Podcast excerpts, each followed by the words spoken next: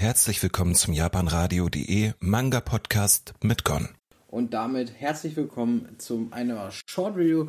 Und das wird mit dem Manga gar nicht mal so einfach, denn hier handelt es sich um She Likes Gay Boys But Not Me von Akira Hirahara gezeichnet. Die Geschichte ist von Naoto Asahara und ein Band kostet 10 Euro. Es gibt insgesamt drei Bände. Es ist ein Slice of Life, Romance Drama und Boys of Manga. Und jetzt werde ich euch mal erzählen, worum es geht. Jun ist homosexuell, was er aber aus Angst vor Ausgrenzung geheim hält. Er hat eine Affäre mit einem älteren Mann und eine Interbekanntschaft, mit denen er sich darüber unterhalten kann, also über seine Homosexualität. Dann betrifft er auch seine Klassenkameradin Tsai, die auf Boysdorf-Manga steht. Als sie ihn fragt, ob sie jetzt miteinander ausgehen wollen, geht er darauf ein, um zu gucken, ob er ebenfalls Teil der Normalität sein kann. Ja, was man sagen muss, hier erstmal haben wir einen großformatigen Manga. Farbseiten, die sind sehr schön gezeichnet, finde ich, den Manga insgesamt.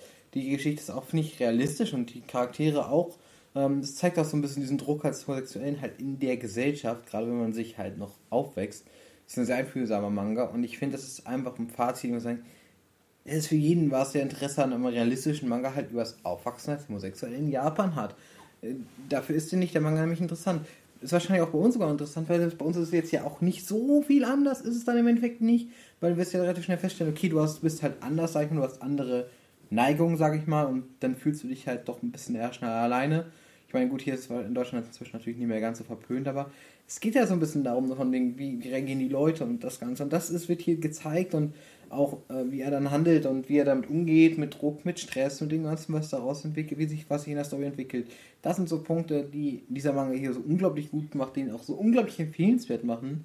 Weswegen ich auch das Gefühl habe, so, deswegen ist es für mich auch so wirklich dieses Herunterbrechen jetzt auf so wenige Punkte, ist für mich so unglaublich schwierig auf der einen Seite, aber auf der anderen Seite ist es hier eine Short Review, da will ich jetzt auch nicht zu weit gehen an der Hinsicht. Also ich kann nur sagen, guckt in die Leseprobe rein, ob es was für euch ist. Ich bin absolut kein Boysdorf-Fan, aber der hier hat es mir auf jeden Fall angetan, denn ich finde persönlich ist es kein klassischer Boysdorf-Titel, sondern es ist halt eigentlich eher ein, ein Charakterdrama und damit ist es eigentlich, macht das das eigentlich nicht verkehrt, wie gesagt. Ansonsten wünsche ich euch noch einen schönen Tag und wie gesagt, wenn ihr mehr Boysdorf oder ähnliches wollt, dann hört doch unsere Podcast oder unsere Sendung rein. Vor allem, wenn Patty darüber redet, dann gibt es auch die ganz klassischen Boysdorf-Titel natürlich eher mal und äh, ansonsten gibt es von mir einen anderen natürlich auch, Titel, der natürlich auch ein bisschen was Besonderes ist, immer wieder. Und dementsprechend, ja, das könnt ihr bei uns haben. Wie gesagt, Podcast oder unsere Sendung jeden Samstag ab 20 Uhr auf japanradio.de. Und ich würde sagen, viel Spaß noch und einen guten Tag und ciao, euer Gon.